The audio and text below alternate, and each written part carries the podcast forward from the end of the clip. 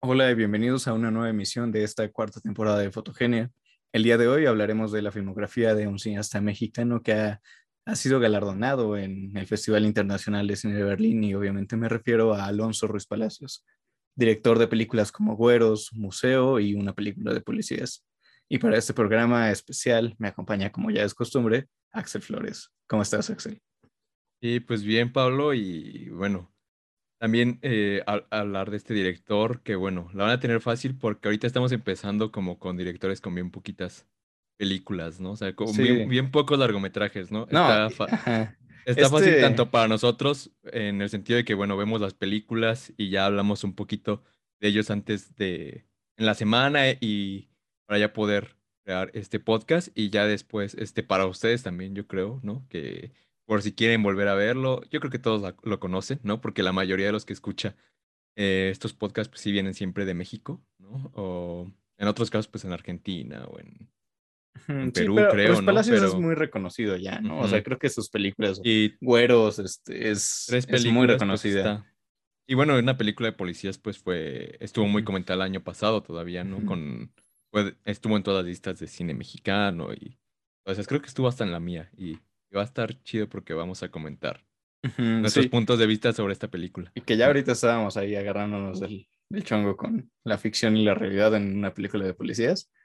Pero eh, esto que comentas es interesante, ¿no? Porque eh, en este momento Alonso Ruiz Palacios tiene tres largometrajes y otros tres cortometrajes. Entonces es un cineasta que pueden ver toda su filmografía, incluso en un día, ¿no? Yo la vi justamente todo el día de hoy, la volví a ver todas, ya las conocía, pero es, este, son, son, creo que son muy, muy accesibles, o sea, por ejemplo, estas dos películas de Güeros y una película de policías las pueden encontrar en Netflix. Y, y Güeros también en Movie. Ah, sí, Güeros en Movie también. Y Museo la pueden encontrar en YouTube este, Premium, nada más si no tienen, este, si no han utilizado ese mes gratis que les dan, pues es una, una buena opción. ¿No se puede rentar?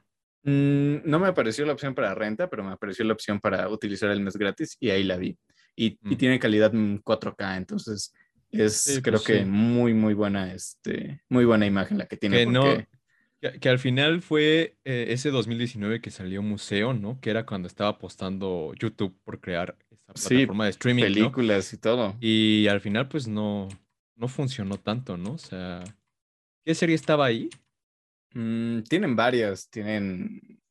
O sea, tenían una, que se llama Wayne, otra que se llama. Es, bueno, empezaron también con este, la de Karate Kid, que es, era la secuela, la de, de, de. Ay, Dios mío. Este, bueno, la secuela de Karate Kid, donde aparecen ya este Daniel Russo y el Cobra Kai. Cobra Kai. Cobra Kai. De hecho, eso, que después fue, ¿no? Netflix ya compró. Netflix. Ajá, Netflix compró los derechos y ya. Porque, o sea, realmente no funcionó. O sea, ese, ese sí fue un proyecto fallido. O sea, esa no, plataforma de streaming. Y te digo, lo, lo, único que te da, digamos, YouTube Premium es que tienes acceso a, por ejemplo, esta película, algunos otros contenidos originales de la plataforma. Y las descargas, ¿no? Ajá, las descargas y obviamente también que te quiten los anuncios. Yo creo que todos lo tienen por eso, o sea, nada más. Los que lo llegan a tener, o sea, deben ser muy, muy poquitos. Aunque YouTube Music, muchos sí hablan de el maravillas, ¿no? O sea, YouTube Music siempre dice, Siempre hay alguien que te dice, no, Spotify, no, YouTube Music. Pero bueno, vamos a empezar con sus cortometrajes, ¿no? O, con qué te gustaría empezar de este director? Pues sí, pues hablabas tan solo de los festivales, pues sí es como, o sea, y, mencionaste a Berlín, ¿no? Que fue como que, es como su casa, yo creo que este men, ¿no? Sí, o sea, ha ido bastantes veces a Berlín, fue, con museo. con todas, ¿no? Ajá.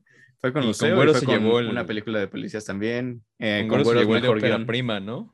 Ópera prima y con museo mejor guion y una película de policías con mejor edición, ¿no? Creo que sí. creo ah, sí, creo que sí, porque finalmente la que sí está segura es la de ópera prima, es la de Güeros, o sea, porque...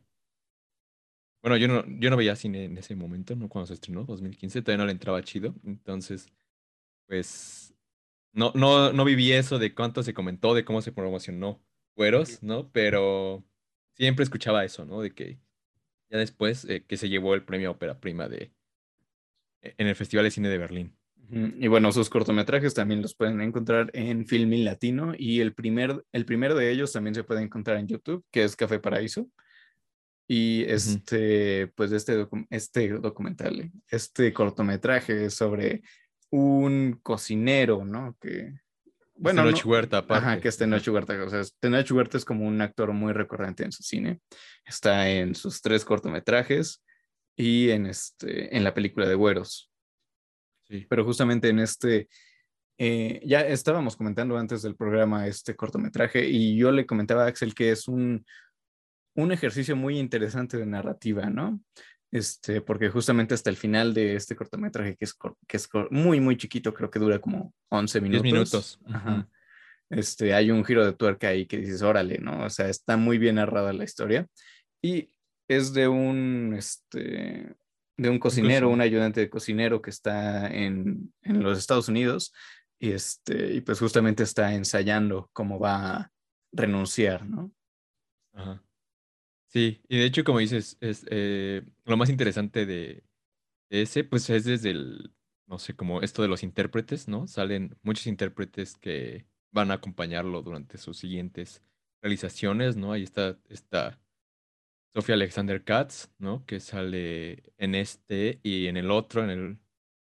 No, sale en este y en Güeros, en la película de Güeros al inicio. Con una participación muy sí, sí, sí, o sea, corta, ¿no? Pero bueno, sale ahí. Dos minutos en lo que sale. Bueno, pero es la primera imagen de la película, ¿no? O sea, es de las primeras imágenes de la película. Eh, y bueno, también como dices, este ejercicio de narrativa, eh, que, que, bueno, juega con, con lo del espectador, ¿no? Juega con la información que tiene el espectador y con la que tiene según los personajes. Eh, y que esta renuncia, pues, cuando se la está diciendo a un compañero que está ahí, parece muy real hacia él, ¿no? Y ya después eh, cuando llega el jefe real, pues se lo callan, ¿no? Entonces, ah, ah, tienes cosas ahí interesantes, ¿no? También sobre la subordinación de los jefes, los malos tratos que comentabas que era como más que nada un ejercicio este cortometraje, ¿no? Sí. O sea, y sí, o sea, eh, realmente parece un ejercicio cinematográfico, pero es, es un buen ejercicio cinematográfico. O sea, sí, cuando yo lo llegué a ver en su tiempo, hace como cuatro años más o menos, a mí me encantó este cortometraje y seguramente les va a gustar. Así que véanlo. o sea, es como cuando vas, cuando se va empezando a usar los recursos, cómo vas usando los recursos narrativos, ¿no? Cómo vas usando las motivaciones de los personajes, ¿no? Cómo las vas tratando.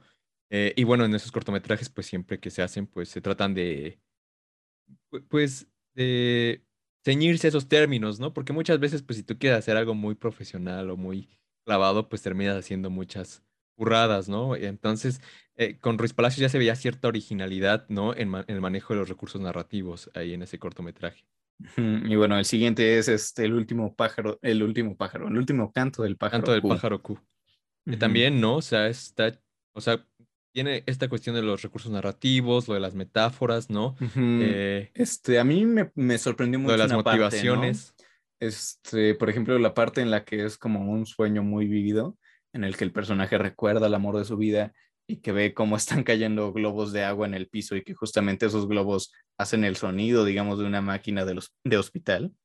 O sea, me, pareció muy brillante ese momento. Y que eso está después en Güeros también, es algo muy característico de Güeros. o, sea, también está esta historia. La forma de este crear la tensión mediante, no sé, sonidos, mediante la mediante el montaje también. Ajá, trabaja mucho este, el sonido y la narrativa, eh, o sea, el, el, montaje. Este, el fin que tiene el sonido en esta narrativa, ¿no? Por ejemplo, y en museo hay una parte muy interesante que justamente les vamos a hablar más adelante, que en la que el sonido tiene que ver muchísimo con lo que están haciendo los personajes y con lo que acaba de, de suceder, ¿no? Es un cineasta muy enfocado en el sonido, también en lo musical, ¿no? o sea, lo musical también es muy importante dentro de sus películas.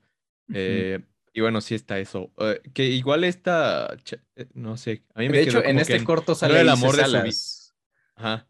No, sí, se supone que es como una, una es el amor de su vida ah y es como el otro, el otro es, la, que se, Ajá.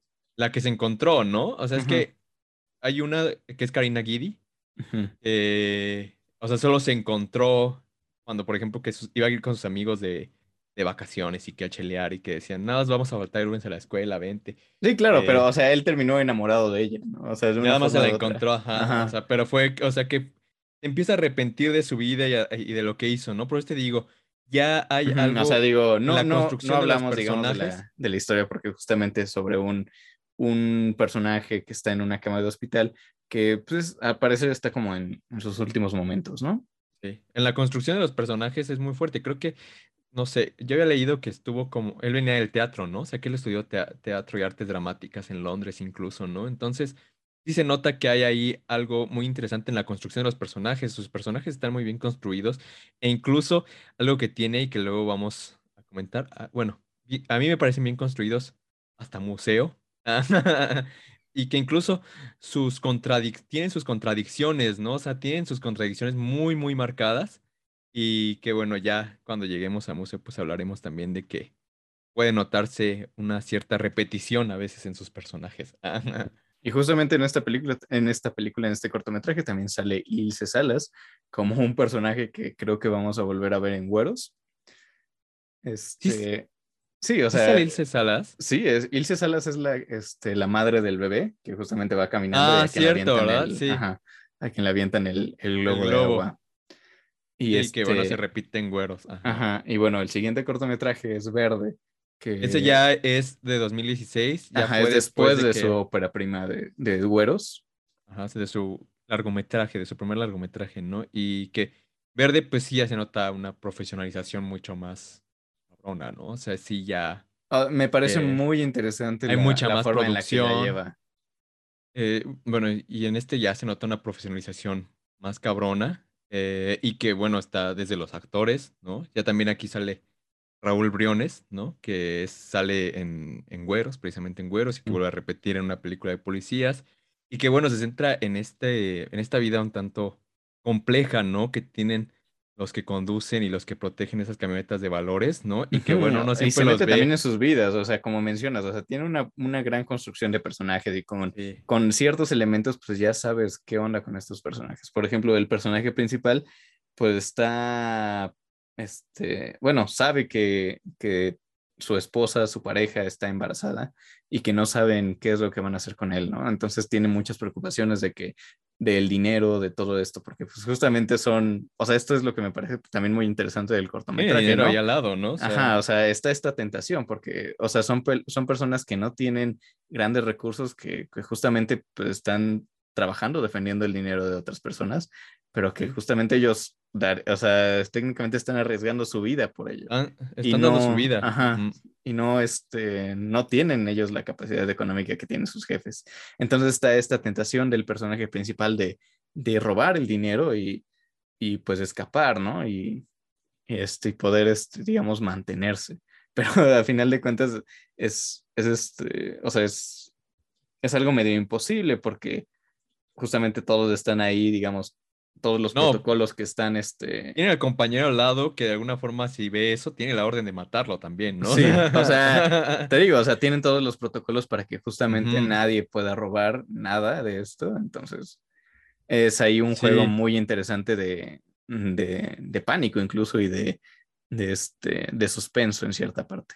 Incluso yo creo en esto de las, de las realidades que hace falta retratar en el cine mexicano o en los cines eh, del mundo, ¿no? Eh, está interesante meterse en una camioneta de valores, ¿no? O sea, como que uno siempre los ve ahí. Y justamente también aquí. Cuando llegas este, dices, chale, ya está en la camioneta de valores. Incluso con el formato. O sea, en este cortometraje hay un formato de 4.3 cuando estás adentro de la camioneta de valores y cuando sales y que hay como un, este, un, una inundación de luz hacia el personaje, como que todo cambia pues justamente se cambia el formato del 16.9, ¿no? Sí, ¿no? O sea, como ahí la, la cuestión de, de, la sofocación, ¿no? Que, que, crea ese, e, ese vehículo, ¿no? Porque aparte sí son vehículos muy reducidos, uno los ve muy grandotes, pero sí hay un espacio muy pequeño para, para pues, los conductores, para los, los que están dentro del automóvil, ¿no? Entonces, está interesante. Verde tiene una atención muy bien construida también. Una, es, es un cortometraje muy tenso ¿no? Y bueno, que también tiene todas las cosas buenas del, cine de, de ¿no? Como dices, la construcción de los personajes, en los motivos también, ¿no? ¿Cuáles son sus motivaciones de estos personajes? eh, cuáles son sus sueños y en muy poco tiempo te los cuenta y creo que sí, creo que este documental, este cortometraje también traigo el documental. Acá este cortometraje ganó algo en Shorts México, ¿no? O sea, creo que fue el mejor cortometraje de ficción. Sí, tiene algún premio. Sí, y pues bueno, todos estos, estos cortometrajes, estos tres, los pueden ver en la plataforma Filmin Latino, ¿no? Ahí eh, de manera gratuita, o sea, nada más tienen que hacer una cuenta, ajá, tienen que hacer una cuenta y, y simplemente así ya los pueden ver. Sí, y pues ahí está, anímense a verlos. En, ¿Cuál es tu favorito? O sea, para ti, ¿cuál es tu favorito? Eh, justamente ahorita que los volví a ver, me gustó mucho Verde, pero sí, este, narrativamente creo que El Café Paraíso sigue siendo mi favorito. Sí. Sí, yo, yo la vería difícil, o sea, también, ¿no? O sea, creo que los dos, los dos coincidimos en que Verde pues ya es un cortometraje mucho más profesional, ¿no? Eh, no porque los otros no, se, no lo sean, ¿no? Sino porque eh, se nota el aspecto de la producción, el acceso a, a muchas cosas, la misma camioneta de valores, ¿no? O sea, hay, muchas cosas ahí que, bueno, con un, un, presupuesto reducido, pues las verías difíciles de hacer, ¿no? Y por eso también yo creo que valoro un poquito más lo de Café Paraíso, ¿no? Que al final también eh, mucho del peso recae en la interpretación de estos dos actores, en la idea original y en la, en la forma en la que está escrita la película, ¿no? Y bueno, vamos ya con los, los largometrajes y que justamente pues la, la primera película es esta que ya les habíamos adelantado, que es Güeros. Dale, dale. Tú, tú, tú. Se ve larga, ¿eh? Ya, ya saben que la, que la sacamos así de internet, ¿no? Eh, pero bueno, es para que sepan de qué va la película y ya después cuando estemos comentando, pues no haya tanto problema, ¿no? Y dice, Sombra y Santos viven afincados en un apartamento al que hace tiempo ya le cortaron la luz por no pagar la renta. Eh, bueno, que eso realmente no lo sabíamos, ¿no? O sea, nada más sabemos que no, tenemos, no tenían luz, ¿no? Pero se puede inferir, ¿no? Eh, después reciben la visita del hermano menor de Sombra, Tomás, enviado por su madre porque ya no se soportan. La llegada del chico cambia las cosas y deciden todos emprender un viaje para rendir homenaje a un, músico mítico que hoy el padre de Sombra y Tomás, que nadie conoce y que según ellos pudo haber salvado al rock mexicano.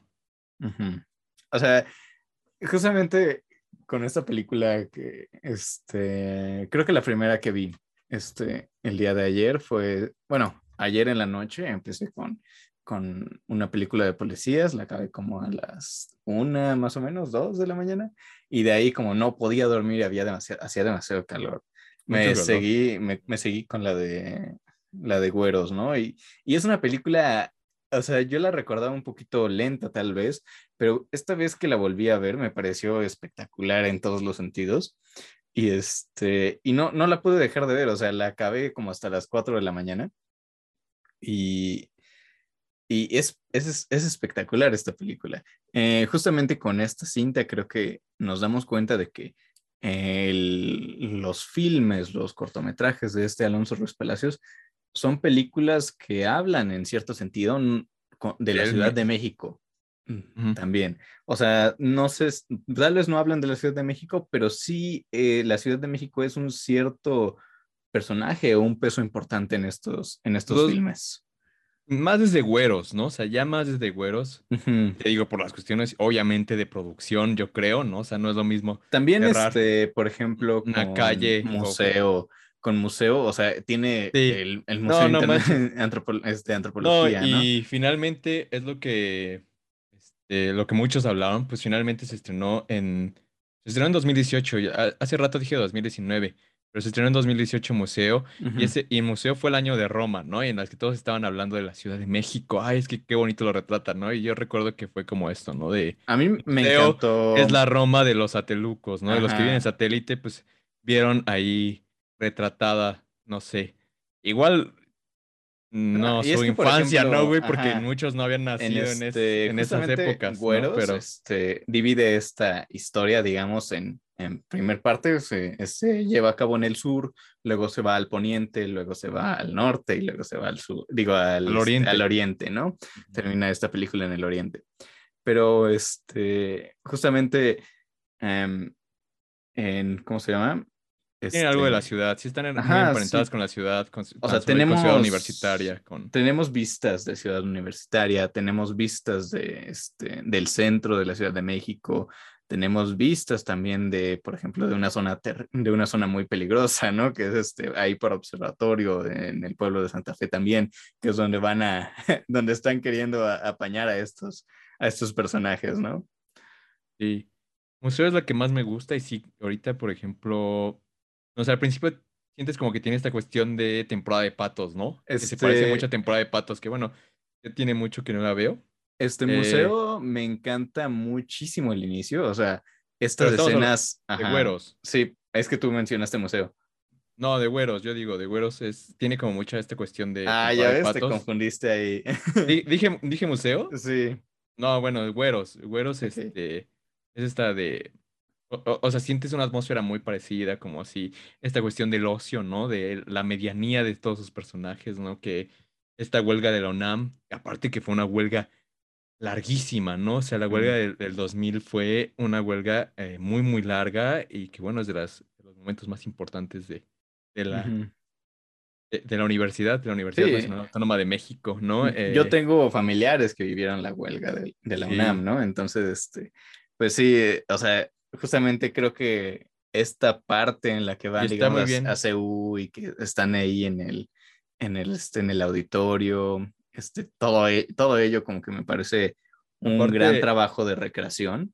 Sí, tiene el diseño de producción en las películas de Ruiz Palacios está en otro nivel, güey. O sea. Sí, o sea, para, digamos, para estándares de aquí, ¿no? De, del cine. No, que la industria también mexicana es, es, muy buena, ¿no? La industria ahorita va creciendo mucho, ¿no? Por Eugenio Caballero está, es uno de los grandes diseñadores de producción en todo el mundo, ¿no? Pero no sé, o sea, como que tiene un, un halo de nostalgia también, todo el diseño de producción de las películas de Ruiz Palacios. Y eso es difícil de lograr, ¿no? O sea, uno ve cueros y siente como una cierta nostalgia, aunque ni siquiera, pues no mames, güey. O sea, en ese tiempo que teníamos cuatro años, güey, ¿no? O sea, sí, en el 2000, ajá. Ajá, o sea, no vivimos esas épocas y uno las ve como, ay, qué bonita la ciudad en ese tiempo, ¿no? O sea, no, o sea, no ha cambiado realmente mucho. No. O sea, todos estos lugares este, están. No, se sí, igual.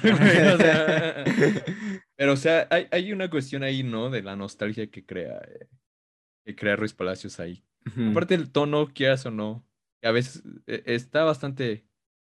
el tono de la fotografía la fotografía es muy, Y también el blanco y negro y el 4.3, o sea, ayudan muchísimo a la fotografía. O sea, desde el inicio tenemos cuadros muy bellos este, en, de los globos mismo. de los globos mismos, o cuando Tomás está con su madre enfrente de la, del mar, o sea... Ahí en Veracruz. Se ve, se ve muy bien todas esas escenas. Incluso cuando llega a, esta, a estos este, edificios donde, donde vive su hermano y que se ven... Se ven las luces, o sea, se ve ese, digamos, ese tono de la noche, o sea, eh, eh, tiene una fotografía muy bella, güeros. O sea. Aparte, yo sentí como la situación acá medio 2020, ¿no? O sea, cuando ahí está todo, todo estaba parado también. ¿no? Sí. Quería hacer tus trámites de titulación y todo ese pedo. Y no, pues todavía no sabemos cómo se van a hacer, chavo. Entonces, espérate un rato. Y era como estar ahí en pues en la incertidumbre también, ¿no? De lo mediano, ¿no? No, y además este, en la parte en la que menciona que lleva no sé cuánto tiempo haciendo la tesis y que también, este, o sea, lo, lo vuelven a repetir, o sea, creo que tiene personajes que se, como que en cierto sentido se repiten, ¿no? Al menos en una cosa o en otra. Por ejemplo, el personaje también de este, de Gael García Bernal lleva ocho años haciendo su tesis, algo por el estilo. Entonces, o sea, tiene ahí esos elementos y vuelve aquí a aparecer el personaje de la madre con el hijo, con el bebé, que justamente está huyendo de este, violencia intrafamiliar, de violencia le doméstica y le cae un globo, ¿no? O sea, era para agarrar a madrazos al niño, güey. O sea, no ma, qué pedo, reacciona, güey. es un bebé, no ma. O sea, y es que además le dice, entonces que yo no le apunté al bebé, ¿no? O sea, la... Pero aún así, a la señora. O sea, digo, hace, es un chavo que, que hace maldades, o sea, todos llegamos a hacer maldades, pero también había, ¿no? Formas, o también lo volvemos a ver en el personaje del final y que, que mencionabas, o sea, los personajes son bien raros, todos los, del los de los filmes de Ruiz Palacios son muy raros. Al final casi casi vemos al niño que le avienta en una piedra y que en su medio rencor o odio agarra un tabique, y lo avienta, ¿no? A los coches. O sea, creo que todos hemos llegado a hacer alguna maldad, por así decirlo, no aventar tabiques, pero por ejemplo, huevo, algo por el del estilo, ¿no? que también es muy peligroso, o sea, es muy peligroso, pero sí lo... Yo sí la pensaba, ¿eh? Yo, yo, no, yo no aventaba tan fácil un huevo, o sea, no mames. A lo mejor de confeti, güey, pero no más, o sea... No, y además es muy peligroso, o sea, porque se supone que si nada, si lo empiezan a limpiar, como que te mancha todo, o sea, no.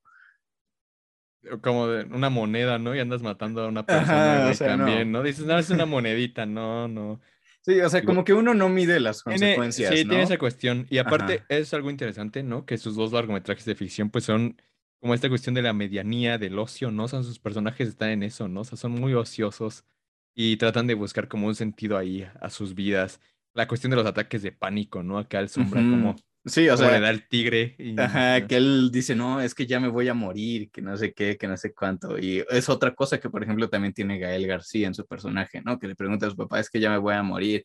O sea, seguramente también llega a sufrir ataques de ansiedad, ¿no? O sea, de pánico, que, que son terribles, o sea, ¿no?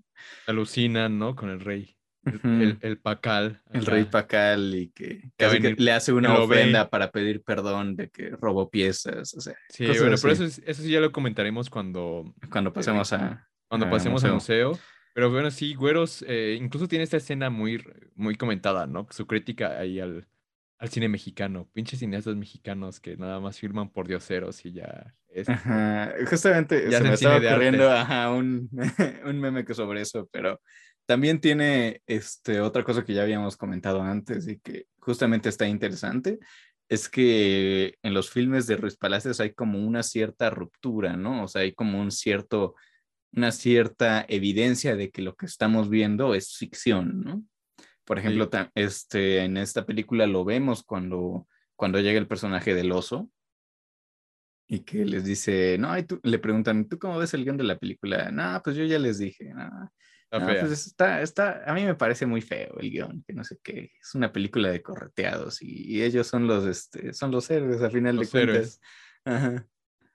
Sí, e, es, esto de poner en evidencia el dispositivo cinematográfico, ¿no? De poner incluso en evidencia lo de las claquetas, ¿no? ahí, ahí se ve claquetazo de según corte, pero en realidad no cortaron y que siguieron grabando ahí las opiniones del oso, ¿no?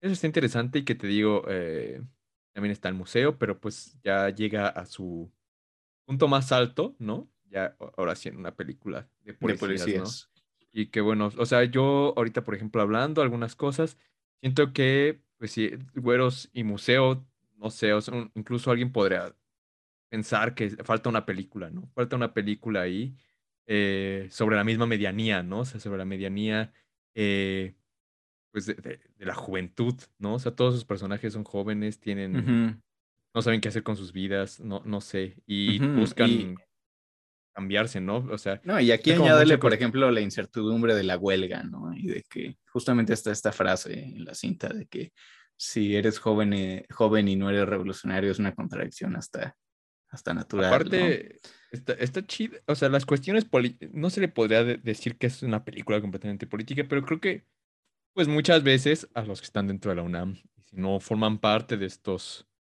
cubos o de estos eh, pues comités estudiantiles, ¿no? Pues muchas veces realmente eh, esos estudiantes de la UNAM son, los que más abundan, ¿no? Estos que viven en la medianía y que no se, no, no se meten completamente con lo político, con, con los paros, ¿no? sé, creo que yo, yo, por ejemplo, estuve que dos años en la UNAM nueve, güey, ¿no? O sea, no. Sí, pues los cinco de, los tres, cuatro de prepa y los cuatro, de prepa, güey, sí, que todo decir, no mames, eran tres de prepa, pero no fueron cuatro. pero sí, o sea, cuatro, ocho años, güey, cuatro. Y bueno, más los trámites y todo ese pedo. Y bueno, yo nunca fui como así de esos que eran sí, tan aguerridos a lo político, ¿no? Y finalmente esa discusión que tienen con el oso, pues está bien, ¿no? O sea, creo que muchas veces la banda lo tuvo, ¿no? Eh, y, y, que dice algo como muy chistoso, ¿no? Que finalmente son revoluciones institucionalizadas, ¿no? O sea, eh, revoluciones con una estructura, ¿no? Y que, bueno, sí, las revoluciones con una estructura siempre remiten al PRI, ¿no? sí. sí. Entonces, este, aparte también lo, que hablábamos de la música, ¿no? La música de aquí, La música es muy buena. nunca escuchamos a este tiene Epigmenio, ¿no? Pero... Nunca, nunca escuchamos a Epigmenio y de hecho también esta es otra cosa recurrente en su cine, ¿no? Hay como ciertos misterios. Los personajes a veces hablan y no se escuchan sus diálogos, a veces se escucha algo que no sabemos, a veces los personajes tienen en mente o dicen algo que pues este, a un personaje así casi que se bajita la voz, o sea, cosas así. Este, pero la música, como mencionabas, es muy buena. Este, tenemos a Toña la Negra, tenemos este, a Agustín Lara, o sea, tenemos Farolito, que es. Natalia Lafourcade fue la que compuso el tema principal de la película, ¿no? Ajá. Sí. Y bueno, ya la escena más icónica, que bueno, también es por la canción, ¿qué canción Sasa es? Pues la de Hasta que, te conocí de Juan Gabriel, ¿no? Eh, el final en donde encuentran por fin a Epigmenio, Epigmenio Cruz. que está bien chistosa esa escena, pero también está muy buena el discurso. Y, también, o sea, otra cosa que no, no, todavía no la analizo bien, todavía como que no la aterrizo en qué significa es todas estas, estas intervenciones de Big Brother en la tele, ¿no? Del hermano mayor. O sea, como que no sé si significa, digamos, también que es este, que es nosotros estamos viendo, digamos, una ficción a través de esto, o sea, como un cierto discurso. O hasta una, no sé, una ubicación ahí también temporal. Ajá, una ubicación temporal o... Realmente en esos años Big Brother sí era... Sí, sí era... Un programa muy visto, o sea, innovó aquí en, en esta cuestión de los reality shows. Sí, sí, sí, te digo, eso todavía como que no, no sé si, no sé qué onda con eso, pero sigo, sigo analizándolo. Entonces, ¿alguna otra cosa más que te guste de Güeros? A mí es una película que me gusta mucho. Eh, realmente creo que es la que más me gusta de los Palacios. Ya después diremos cuáles son nuestras favoritas. Pero. No, sí, Güeros Es, es creo que mi favorita. Y sí, este, o sea, me encanta la gran mayoría de, de todos los elementos que tiene, la narrativa, la, la, fotografía, la música, o sea, todos estos elementos son muy interesantes y muy vistosos en Güeros. Así que véanla, está en Netflix. Y en Movie. Y en Movie. Sí. Y ahora sí, pues ya pasemos a museo. A museo. A ver, ¿de qué va museo, Pablo? Lenos la, la sinopsis. A ver, ¿de qué va? Bueno, a ver, este museo, la cinta cuenta las circunstancias que rodearon al robo de varios artefactos prehispánicos del Museo Nacional de Antropología de la Ciudad de México en 1985. Y la sorpresa de las autoridades al descubrir que los autores de semejante hazaña habían sido dos jóvenes marginales de los suburbios, Carlos Perches y Ramón Sardina, en lugar de, los ladrones profesionales de arte que se a los que se les atribuía el robo, pues eran estos, estos sujetos, ¿no? O sea. Sí. Que acá eh, incluso estaba lo de la película, ¿no? El robo del siglo. Y bueno, eh, ahí tiene esas cosas con el robo del siglo, ¿no? Yo diría que el robo del siglo fue otro, pero. sí, que, o sea, esta es una película, como te comentaba, eh, es una película padrísima. A mí, a mí en su tiempo me gustó muchísimo cuando lo fui a ver al cine. Y todo este material que no sé si es este, es, digamos, material de origen, o sea, que realmente lo utilizaron para la televisión en su tiempo, grabando todo el viaje de este. Sí, porque sale Jacobo Saludowski, ¿no? Ajá, y este, o sea, eh, toda esta manera de, digamos, de contar esta, este viaje de esta escultura hacia el Museo de Antropología es muy bello, o sea, estás viendo imágenes de la Ciudad de México que, este, que tal vez sí las has visto, o sea, este archivo que tal vez sí lo hemos visto, pero no de esta forma, ¿no? O sea, y no este momento tan, tan icónico del, de la Ciudad de México. Yo y el pero que pongo, siempre cuando hablo de museo, el pero que pongo, y bueno, con todas esas cuestiones que hemos comentado, incluso el diseño de producción que aquí llega a un punto altísimo, altísimo, o sea, el, diseño de producción y que tiene un cast interesantísimo, ¿no? Leonardo Ortiz Gris, que me parece un gran actor. Y que bueno, aquí está como en otro papel, ¿no? O sea, en, e, en Güeros, pues sí estaba como un poquito a la sombra del sombra, ¿no? Para que valga la redundancia, ¿no? Eh, y en este como que se ve un, un personaje mucho más sincero, mucho más sensible, ¿no? También con un amigo muy abusivo, ¿no? más que nada el amigo es muy abusivo y él este, se aprovecha, digamos, de que justamente él, le, él le salvó, digamos, la vida en cierto sentido de que entrara a un, este, a una institución mental, ¿no? Porque hubo ahí un, un, un suceso en el pasado en el que el sujeto le saca accidentalmente el ojo a otro compañero y él se echa la culpa, ¿no? Que yo no sé, pero yo, yo recuerdo haber oído hace mucho tiempo que Tenoch Huerta iba a interpretar al personaje de, de Gael García. Después, quién sabe habrá pasado, pero según Tenoch Huerta sí iba a tener participación en el museo. Yo leía que iba a tener y bueno, al final no sucedió y creo que, por ejemplo, una de las cuestiones y si se le puede criticar. Sí, hablaban sobre que Gael García seguía interpretando a un jovencito, ¿no? Desde a los no sé qué edad. No, pues ya de tener fácil, ya estar por los 50 fácil, ¿no? O sea, 40, Sí, o sea, que justamente, o sea, no se ve tan grande, pero sí, o sí se ve grande, sí. O sea, digamos, a diferencia de, por ejemplo, Amores Perros, que ahí sí era un jovencito, aquí sí ya ah, se ve. Es que, bueno, o sea, es que también y es lo que se me olvidó comentar con Güeros, ¿no? Que son esas como esas películas y bueno, cuando comentamos Amores Perros aquí, que teníamos la sensación de que habría como una puerta en el cine mexicano, ¿no? Amores Perros, ¿no? Como que habría una nueva corriente. Al final, pues no, no se puede hablar de corrientes así como así, ¿no? Pero Güeros yo la siento un poquito así, ¿no? Como que habrá un punto de vista sobre cómo retratar a lo mejor la juventud de México. Después no se vieron tantas películas así. Pues muchos la, abordaban como una road movie, ¿no? O sea, porque justamente, ajá, es, una, este, una, película en la que, ah, o sea, vemos distintas partes, ¿no? Y en Güeros, pues no, sé, o sea, como que ya sientes muchos elementos repetidos. E, esta cuestión de los personajes que está chido, ¿no? O sea, así desarrolla su universo el, Ruiz Palacios, ¿no? Y, bueno, eso es así como le gustan, ¿no? Con esta cuestión de que tienen también algunos tópicos que siempre les resalta la discusión, ¿no? O sea, que son eh, personajes muy impulsivos, ¿no? Eh, pero siento que sí, Gael García como que estaba, no sé, en una repetición de, lo de y tu mamá también, Amores Perros, no sé, este estuvo muy raro ahí con esa participación de Gael García. ¿A ti te gustó? Eh, pues te digo, o sea, sí está, sí está muy rara esta, esta onda de que el Gael García pues ya está grande y todo, pero al final de cuentas es algo mínimo, digamos, en la trama, porque creo que lo interesante de esta cinta, aparte de, la, del valor de producción que, tiene, este, es la construcción de los personajes, ¿no? O sea, este Gael García, pues es este, el personaje de Gael García es como un muchacho que, que está, ya es un fósil técnicamente y que este, está como que peleado con esta onda del, de, este, de la conquista, ¿no? Del, es, daddy issues también. Sí, que, o sea, es como este personaje que es como anticolonialista.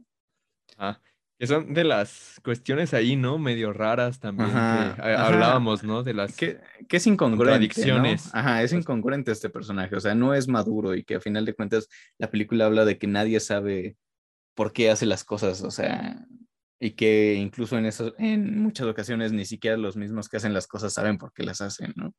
Ah, que al final es la frase con la que termina la película, ¿no? O sea, en, leída en la voz de Leonardo. No, ajá, con la que empieza y con la que termina. Sí, no, la verdad no sé, a mí te digo, me genera como muchas contradicciones también el museo.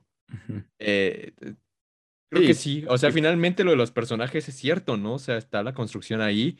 Y yo creo que eso fue lo que le llamó la atención, ¿no? ¿Por qué lo hicieron? O sea, ¿qué motivaciones tenían hacerlo? hacerlo? Y finalmente la película es una inspección en todas esas motivaciones, en qué fue lo que pudo motivar. Y al final, pues llega a esa conclusión, ¿no? De que no hay absolutamente ninguna justificación para lo que hizo, ¿no? No hay una forma de decir. Y además es una adaptación muy libre, ¿no? Porque justamente habla de que, pues, hay como un cierto diálogo del personaje de este Ortiz que, dice, pues si alguna vez cuentas mi historia, pues no cuentes la verdad. ¿no? La verdad. O sea, ¿por qué arruinar una gran historia con la verdad? Y eso, eso es también muy interesante. Muchas de las películas que, que vemos, que a final de cuentas dicen basada en hechos reales, es una adaptación también muy, muy libre. O sea, se toman eh, libertades creativas increíbles para que sea una historia, digamos, adaptada al cine. Al final tiene esto de la réplica, ¿no? Que lo de la réplica está muy Sí, le dice, muy relacionado con la obra de arte, ¿no? Ajá, no, con la réplica, con las, con las piezas incluso de... Ajá, por eso con las obras, con aquí. Pues, ajá, que dice la obra esta, de arte, la esta película es una réplica, ¿no? Así empieza. Sí, no, eh, ¿qué otra cosa quería comentar? pues, por ejemplo, también el, ¿cómo se llama? Pues está como cierta ruptura de la película, que es donde el personaje de un, un, soldado del ejército le, le, pide una foto a Gael García, ¿no? Y le dice, usted es un actor muy famoso, ¿no? Le, Me puede firmar, no, no una fotografía, no un autógrafo, me puede hacer un, ah. una firma para mi novia. Ajá. Sí, está chistoso, ¿no? Que fue también, esas son de las cosas que tiene, por ejemplo, la atención, la atención a los detalles, ¿no? O sea, que hablábamos que tiene esta cuestión del, del, del montaje, de los sonidos, de cómo eh, pues finalmente esos son elementos cinematográficos y de cómo los usa para crear ciertos ambientes, ¿no? Ya que, van desde pues, los ataques de pánico, ¿no? Hasta, por ejemplo, el robo. O sea, el robo también de las piezas está muy mm, filmado de una manera... Eh, o sea, creo que desde los créditos iniciales me parece una fotografía muy bella. O sea, esto, esta fotografía, como digamos, de, de artículo, de, de, publicidad. De publicidad, ajá. ajá. Este, complementado con estos créditos, me parece preciosa.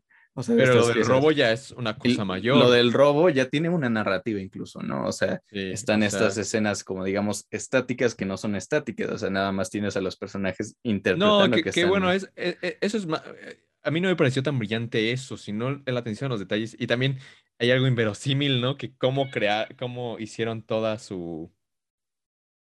Bueno, cómo tenían el plan para hacer que ni siquiera se escuchara nada, no tenían sus herramientas muy organizadas, parecían ah, que e, rateros de, es primer nivel. ¿no? Ajá, es inverosímil porque... O sea, dices, uy, no mames, o sea, ¿cómo hicieron eso? O sea, sí, o sea, Sí, la parte en la que incluso levantan el, este, ¿cómo se llama? El vidrio a través de, de lo de estos alambres que han sido. Y que el montaje y, la forma en que filmó esa escena, pues está, es como algo muy cinematográfico, ¿no? Sí, o sea, es, es como, creo que tiene distintos momentos la película, ¿no? Como que en ciertas partes pasamos como de de una película dramática a cierta película de robo y luego otra vez hacia una película dramática. Película de luchas, o sea, ah, sí, muy, muy del cine de luchadores acá de México, no muy del santo, muy de Blue Demon acá.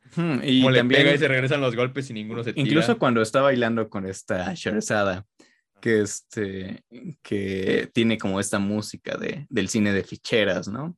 O sea, pero eh, aquí justamente en esta película creo que es donde podemos abordar la, lo interesante que es utilizar, lo, lo interesante que, que, es el sonido en, esta, en estas películas de Alonso Ruiz Palacios, que justamente hay un personaje que está metiéndose droga, que está inhalando cocaína y que sus diálogos empiezan a desfasar, ¿no? O sea, yo recuerdo que un, este, un crítico, no me acuerdo de dónde, creo que de Milenio o algo por ahí, decía que esta era una, o sea, era súper pretencioso este momento y que no sé qué, pero a mí me pareció, o sea, muy interesante, muy brillante, ¿no? Abordar la narrativa, este, incluso desde lo, lo auditivo.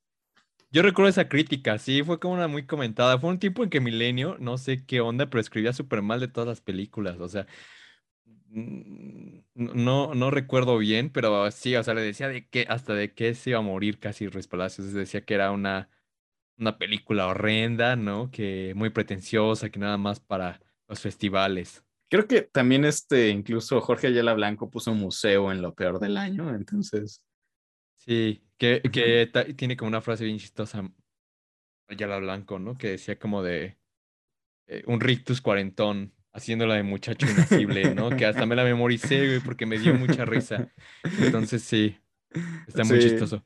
Y bueno, pues esta película está en YouTube y vamos, bueno, en YouTube este Premium, ya saben, si no, si no han utilizado ese mes gratuito, pues justamente, y quieren ver museo, pues justamente es una buena opción para verla, entre comillas, gratis, ¿no? Sí, pues ahora sí ya. Vamos, con la última la Última, que estamos descuidando como que un poquito eh, del aspecto audiovisual, de todo el espectro audiovisual de Ruiz Palacios, ¿no? Porque ha creado también episodios para series de televisión, para esta nueva modalidad de series en streaming, ¿no? Que son producidas prácticamente como si fuera cine, ¿no? Que ya hay muy pocas diferencias en cuanto a la producción al menos, ¿no? O sea, sabemos que, bueno, en cuanto a la en cuanto a, a, lo narrativo, pues sí hay muchas diferencias aún. Eh, y que, bueno, estuvo en Narcos, ¿no? Sí, o sea, que en Narcos tuvo muchísimos directores muy interesantes la primera temporada, ¿no? También esta última, ¿no? Que tuvo, incluso creo que esta directora de Las Niñas Bien, Alejandra Márquez Abella, tuvo algunos capítulos, ¿no? Eh, y bueno, también Ruiz Palacios estuvo en una serie que se llama Stars, algo así, Stars. Es una serie no muy conocida aquí en México, pero creo que sí tuvo algunos premios internacionales en festivales como South by Southwest o algo así. Eh, y esta nueva, ¿no? De, ay, no recuerdo, Other Range, algo así. Es nueva serie de Amazon Prime y que creo que dirigió los dos nuevos capítulos, los dos primeros capítulos. Y pues entonces ahora sí, ya que, mencionamos esto del, aspecto, del espectro audiovisual, pues ahora sí hablar de la, del último largometraje hasta la fecha, ¿no? Ya les dijimos que está realizando una nueva película, ¿no? Eh, a estrenarse en 2023, que se llama The Kitchen, ¿no? Y que incluso va a estar con, con Rooney Mara, ¿no? Dentro del elenco. Eh, y bueno, esta película de policías, y creo que lo más interesante, eh, bueno, la sinopsis habla que es una atrevida propuesta, apuesta audiovisual que combina el documental y elementos de ficción. La película da voz a una de las instituciones más controvertidas de México, la policía, y desentraña las causas de la crisis e impunidad que afecta al sistema de justicia. Y pues bueno, ahora sí, Pablo, creo que, y es la conversación que tuvimos antes de grabar, eh, es cómo ves este juego entre el documental y la ficción. ¿Qué está revelando este juego? O sea, ¿qué, o sea, ¿qué hay de mm interesante en ese juego entre lo documental y la ficción? O sea, justamente en el, antes de grabar el programa les comentábamos, estábamos hablando de esta película. Yo creo que nos quedamos como 20 minutos hablando de esta cinta. Es que está interesante. es una cinta por ejemplo, la vi y no había tenido la oportunidad de comentarla así como de realmente esta cuestión. Yo, yo sí la vi, la fui a ver al cine y de hecho escribí de, escribí de ella para el sitio web. Y en el escrito pues hablaba sobre que justamente esta, esta crestomatía, esta dramatización, este, pues ayudaba a que en cierto sentido se mostraran este, cosas que nunca podrían ser capturadas como tal en un documental. O sea, por ejemplo, esta historia con la que inicia la película, que habla del, este, de, de cómo una, un parto. Ajá, de cómo, una, de cómo esta policía, esta agente, ayuda a, una mujer en, en, labor de parto, ¿no? Este, y es un inicio muy tenso porque incluso está este juego con los dos personajes que están, este, que están en la calle, ¿no? O sea, y que no sabemos ni siquiera qué llamado está atendiendo la policía. Entonces, e, es un inicio interesante porque o sea, sabemos que en cierto sentido, pues estamos viendo un documental, entre comillas, y que la cámara está, digamos, situada en un sitio donde normalmente se ocuparía en un documental y sabemos que está este, llegando un llamado, pero no sabemos de qué es el llamado. Entonces, intervienen estos dos personajes que están en la calle y uno de ellos incluso tiene la, la mano en la espalda y haciendo como alusión en que va a sacar algo y la policía incluso se asusta, o sea, cree que no sabe si es un arma, no sabe qué es y ya después vemos que es un celular. Pero, o sea, tiene todos estos elementos interesantes y que ya después sabemos que lo que estamos viendo pues es una crestomatía. Sí. Eh, incluso la película te da desde el inicio, los créditos de la película, te dicen es un documental, un documental original de Netflix en, eso de la producción. Que, eh, vamos, o sea, digamos, de los documentales de Netflix a una película de policías hay ah, no, un hay mundo de diferencia. No, sí, pero bueno, al finalmente está promocionado así, ¿no? Se vende como un documental. Y esas primeras, eh, pues, escenas, ¿no? Eh, realmente, pues, están contadas con un discurso, de, digamos, documental. Es decir, la, la puesta en cámara, la forma de, de colocar la cámara ante los hechos que suceden es cuando es un discurso que supuestamente es para capturar fehaciente, más fehacientemente la realidad, ¿no? No hay como tal una puesta en escena, ¿no? Eh, yo, por ejemplo, siempre hablaba de esto y tenía mis dudas si alguien realmente había creído que se trataba de un documental al principio en esas escenas, ¿no? Y es lo que te comentaba, ¿no? Que yo a lo mejor por... Eh, que, que, son muy famosos, o sea, Mónica de Carmen ya es una es muy conocida, ¿no? Sí, o sea, es una actriz súper reconocida. Creo, que, te dije, o sea, lo, lo ahí no entré por la voz, o sea, yo, yo no pude, eh, o sea, dije, no, esa no es la voz de Mónica del Carmen, ¿no? no, yo, yo sí me fui por completo, o sea, escuché las voces y, o sea, está muy bien doblada la cinta, o sea, no, realmente creo que no hay ningún momento en el que digas, no, o sea, no, no lo veo como la edición está muy bien, ¿no? Por eso, por eso la premiaron en, en Berlín, ¿no? O sea, sí, en, en cuanto a eso de que lo hace que, eh, quedar con el montaje, no con el doblaje. Y, justamente lo que hablas de la voz es un elemento que apenas vislumbré la vez, esta vez que la vi, o sea, que dije, sí, ya, ya, ya escuché que esta no es la voz, esta es la voz de, de del, este, del entrevistado, ¿no? Y yo siempre de alguna forma sentí que ya estaba el, la entrevista y que, que estaba separada la entrevista y lo que se estaba filmando, ¿no? Y ya es hasta que llega el momento que ponen evidencia y que es algo bueno, ¿no? Ponen evidencia el dispositivo cinematográfico otra vez, que eso es algo que hace muy bien Ruiz Palacios, eh, y, y, lo ponen, ¿no? O sea, finalmente está grabando las entrevistas y las entrevistas son las que le están dando, eh, pues, la historia para esa ficción que estábamos viendo, ¿no? Eh, ahí está el cruce entre ese documental y la ficción, ¿no? Que hablábamos. Posteriormente, pues la segunda parte de la película, que creo que también es una parte muy, muy interesante. O sea, hablábamos de esto antes del, del programa, ¿no? O sea, yo te decía que realmente a mí sí me parecía un, un, este, un estudio interesante, más o menos este, medio completo, digamos, sobre la policía, ¿no? Creo Porque... que es Ajá, porque sí, este, sí aborda esta, digamos, esta institución de distintas perspectivas. Al inicio vemos estas crestomatías que son narradas de dos policías que son, este, o sea, vemos la historia de estos dos personajes, de cómo eventualmente se enamoran y, llegan a la patrulla del amor. Ajá. Ajá. Y ya después vemos, este, digamos, este, esta preparación que tienen los personajes para interpretar, de estos actores para interpretar a los personajes.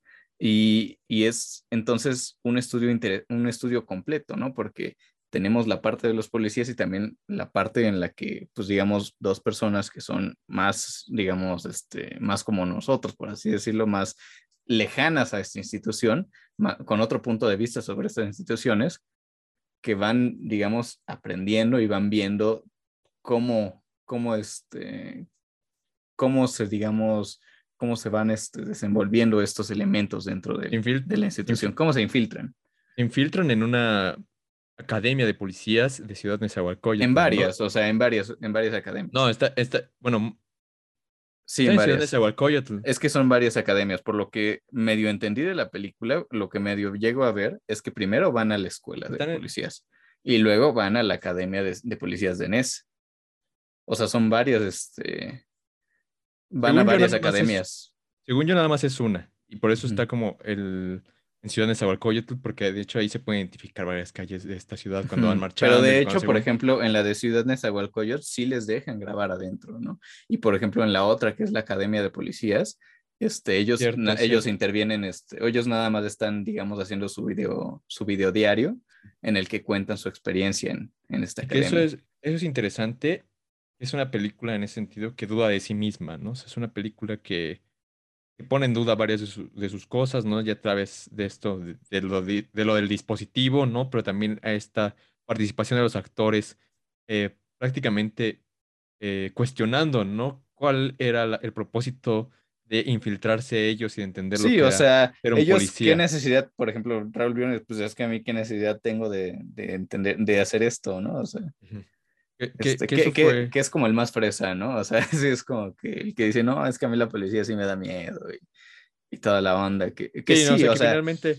no se siente protegido por la policía, ¿no? y, es, un, es un sentimiento que, que, muchos tenemos, ¿no? O sea, y también, mm, pues como te decía, eh, creo que es, no es necesario hablar este, sobre que pues hay policías gandallas, porque todos sabemos que hay policías gandallas y, y que están, digamos, este, metidos en lo que es este, los negocios ilícitos, ¿no?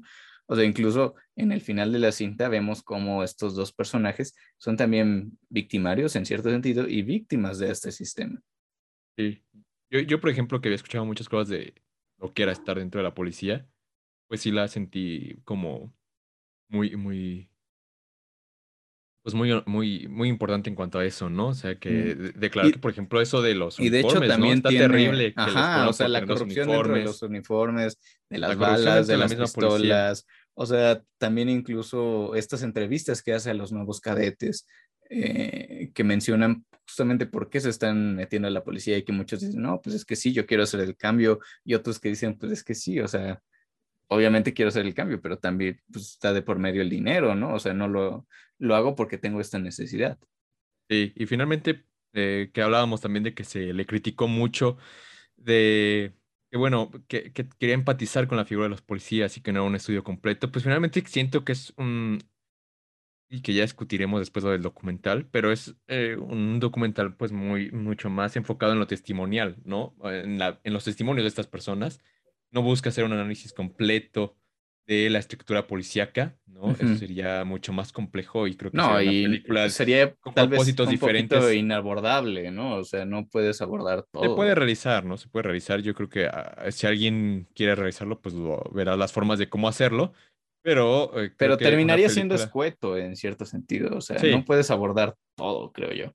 Y este, y como te digo, o sea, creo que pues, todos sabemos, todos hemos tenido historias referentes a que la policía ha hecho mal su trabajo, a que han sido incluso ellos extorsionadores, o sea, ellos incluso los asaltantes, o sea. Sí. Y, bueno, ahora sí yo creo que ya comentamos este problemita que teníamos eh, de la combinación o de la confrontación entre el discurso del documental y el de la ficción. ¿Tú cómo sentiste esa confrontación? O sea, a mí la me, sentiste a mí me gustó muy bien realizada? No, sí, a mí, a mí me pareció increíble, me pareció brillante este, cómo lo abordaba, ¿no? O sea, como te dije, o sea, esto, estas cristomatías, estas dramatizaciones permiten que estés, digamos, que veas la acción de cosas que de otra forma no las verías en un documental. O sea, no, no en, la, en la vida vas a ver un documental en el que alguien se mete, digamos, a grabar como, como un policía está, este, digamos, ayudando.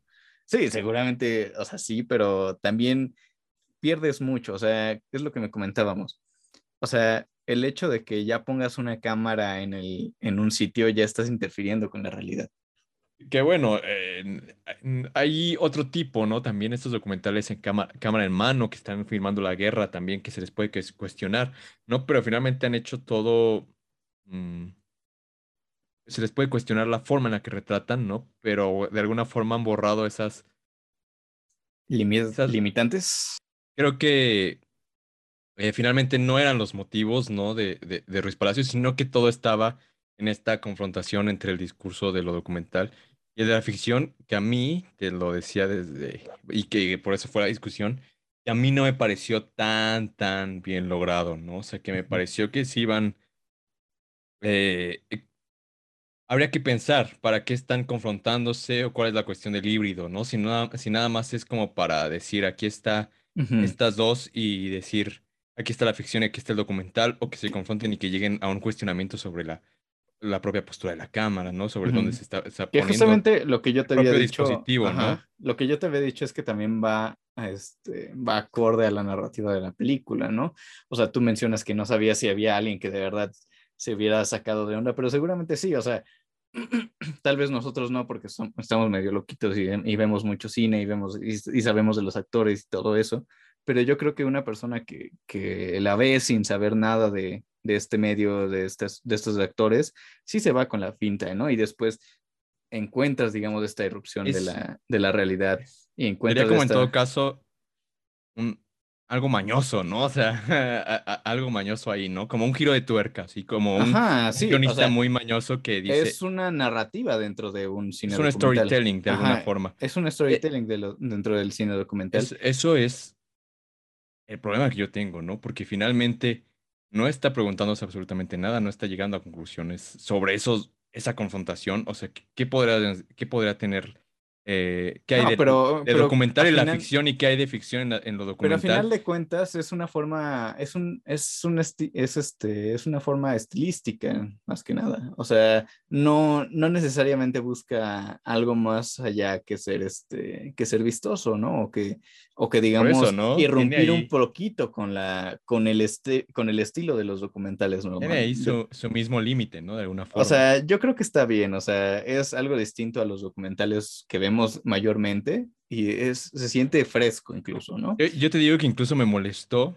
y esto de la dramatización es algo muy importante, ¿no? O sea, que tanto está dramatizando los testimonios, ¿no? Y por ejemplo, eh, esto de, de, la cuestión que te decíamos, y te decía de la, del clavado desde el trampolín, ¿no? O sea, que fue ya, o sea, realmente lo que a mí más Sí, volverlo, a, digamos, a hacer, volverlo a realizar. A dramatizar, haz de cuenta. Ellos dicen que en ese momento ellos no tuvieron acceso a ese momento, ¿no? Eh, ellos no tuvieron acceso a filmar ese, ese clavado que hablaba Mónica del Carmen que había sido lo más desafiante para ella, ¿no? El aventarse desde el trampolín de 10 metros.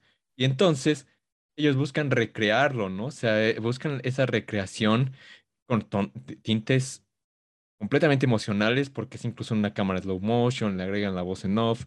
Entonces, no sé, o sea, a mí eh, yo siento que en este cruce entre lo documental y la ficción que fue mucho de lo que más se, ¿Se habló, se le celebró a la película. Yo siempre y desde el año pasado, y la consideré una de las películas más importantes del año en el cine mexicano, yo lo sentí algo fallido en ese sentido. Bueno, te digo, a, mí me parece muy interesante, me parece fresco, pero creo que, o sea, tenemos la, tu, opinión y la mía y creo que cada quien se puede, digamos, este, formar una propia, ¿no? O sea, decir si me latió o no me latió, pero pues ya ustedes nos comentarán qué les pareció esta película, que es muy recomendable para ver. Este, es una película muy rápida, o sea, creo que de estas tres cintas, este Museo es como la más pesadita, es incluso la más larga, dura dos horas y seis minutos. Ah, por diez minutos. ¿no? Ah, pero, yo, pero sí la sentí más pesada, ¿eh? O sea, justamente esta vez que la vi. Pero ya estabas cansado, yo Tal vez sí ya la vi cansado, pero sí, sí la sentí más, más pesada. Pero bueno, este, les, vuelvo les volvemos a recordar. Güeros la pueden encontrar en Movie, Netflix. Este, una, este, la de Museo la pueden encontrar en YouTube Premium. Y esta película de una película de policías pueden encontrarla en, este, en Netflix también los, cortometrajes en, film y latino. Y, y pues bueno, ahora sí ya nada más. ¿Cuáles serían tus tres películas favoritas de Alonso Ruiz Palacios? A ver. Sí, obviamente hay que incluir los cortometrajes, ¿no? Porque si no. Que los pues, este cortometrajes son películas, amigos. O sea, sí. son películas. O sea, de los cortometrajes sí me gusta mucho más este Café Paraíso. Y. Pero no, o sea, a ver, ya, o sea, te estamos diciendo. Los cortometrajes los estamos contando como películas. Ok, Entonces, ¿cuáles son tus el tres? top 3? O sea, sí, top, el top 3. tres favoritas, sí, ya. A ver, la tercera yo creo que sería este Café Paraíso. Este, Café Paraíso o Museo, una de esas dos. La verdad sí, sí estoy ahí. Este, porque te digo, o sea, el valor de producción de museo es increíble. Y este, la segunda que me gusta mucho sería una película de policías y la primera, obviamente, Güeros. Sí. Bueno, yo, yo prácticamente igual sería la primera güeros, que creo que sí que todos hablamos sobre eh, esa película como algo que nos hubiera sucedido. Está como muy extraño eso, ¿no? Eh, eh, después ya yo creo que sí pondría Café, no sé, Café Paraíso o el último canto del pájaro Q, que a mí me gustó bastante. o, verde, o sea, a ver, yo creo que pondría verde, verde. O sea, güeros, verde y museo. Sí, yo sí. O sea, que te digo. Es que te digo, o sea, el valor de producción de museo es impresionante, o sea, no. Sí. Una película de policías eh, estuvo extraño porque yo la puse eh, en el top del año pasado, ¿no? En 2020. Sí, pero de películas, mexicanas, porque. No, y, es, y tiene cosas muy interesantes, ¿no? También eh, esa cuestión, por ejemplo, de, de que sale Ciudad Nezahualcóyotl ahí. Sí. ¿no? O sea, y te digo, o sea, estas películas, toda su, toda su filmografía técnicamente, pues, eh, la, también... ciudad, o sea, la ciudad tiene como un cierto, cierto peso, ¿no? Este, en museo tenemos el Museo de Antropología, en, este, en, una película de policías tenemos este, pues, Ciudad Neza, tenemos algunos aspectos, por ejemplo, de reforma.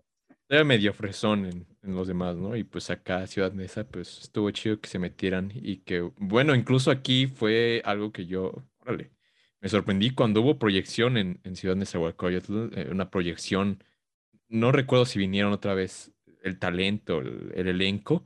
Hubo una proyección en la escuela de policías y pues estuvieron ahí haciendo sus cosas y fue muy anunciada aquí en, en México por acercar también a toda, en México, en Ciudad de Nezahualcóyotl, eh, para pues acercar también a toda la gente, ¿no? Entonces, que incluso el poema del inicio, ¿no? O sea, todo en la película este, sí, te, te, reafirma, digamos, que estás, que estás, vas a ver una película de policías, ¿no? O sea, sí. Y, luego, por ejemplo, pues tengo gente como conocida que también está de las en la policía y escuchas esas historias muy comúnmente, ¿no? Esas historias de, de corrupción. Entonces a mí me parece una película interesante. Solo se me hace interesante discutir cómo funcionaba este, este, esta confrontación, este encuentro entre... y que justamente creo que en, o sea, otro, otro, este, otro comentario sobre esta película de una película de policías, pues justamente el que estos actores estén, digamos, personificando a un, este, a un policía también como que a ellos incluso hacen una reflexión, ¿no? De que los policías pues tienen que hacer un cierto personaje dentro de la realidad, ¿no? Y, pues bueno, entonces ahora sí que ya dimos nuestro top de películas favoritas, pues no solo nos queda despedirnos, agradecer la escucha hasta donde hayan llegado. Eh, muchas gracias por escucharnos siempre. Eh, es para nosotros como un, un gran alivio ver que pues cada vez como más gente luego se, se suma, ¿no? Empezamos esto con muy poquitas escuchas y cada sí, vez... apenas después de dos años estamos viendo que hay más o menos. Y entonces muchas gracias, la verdad, manden sus comentarios siempre que puedan, ¿no? Ahí sus likes, sus comentarios. Si quieren que hablemos de otras películas, ¿no? Eh, tenemos ahí unas cositas preparadas también para, para después. Ahorita vamos empezando, vamos eh, arrancando esta cuarta temporada. Eh, eh, trataremos como de hablar de más directores, ¿no? Por eso estamos también, directores y directoras, ¿no? Y por eso estamos como quedando espacio también a, a 15 días, ¿no? Un podcast quincenal. Sí, bueno, pues como decía Axel, muchas gracias por escucharnos hasta aquí. Si es que llegaron, hasta la próxima. Bye. Gracias por acompañarnos. Escuchaste Fotogenia un podcast para los amantes del cine.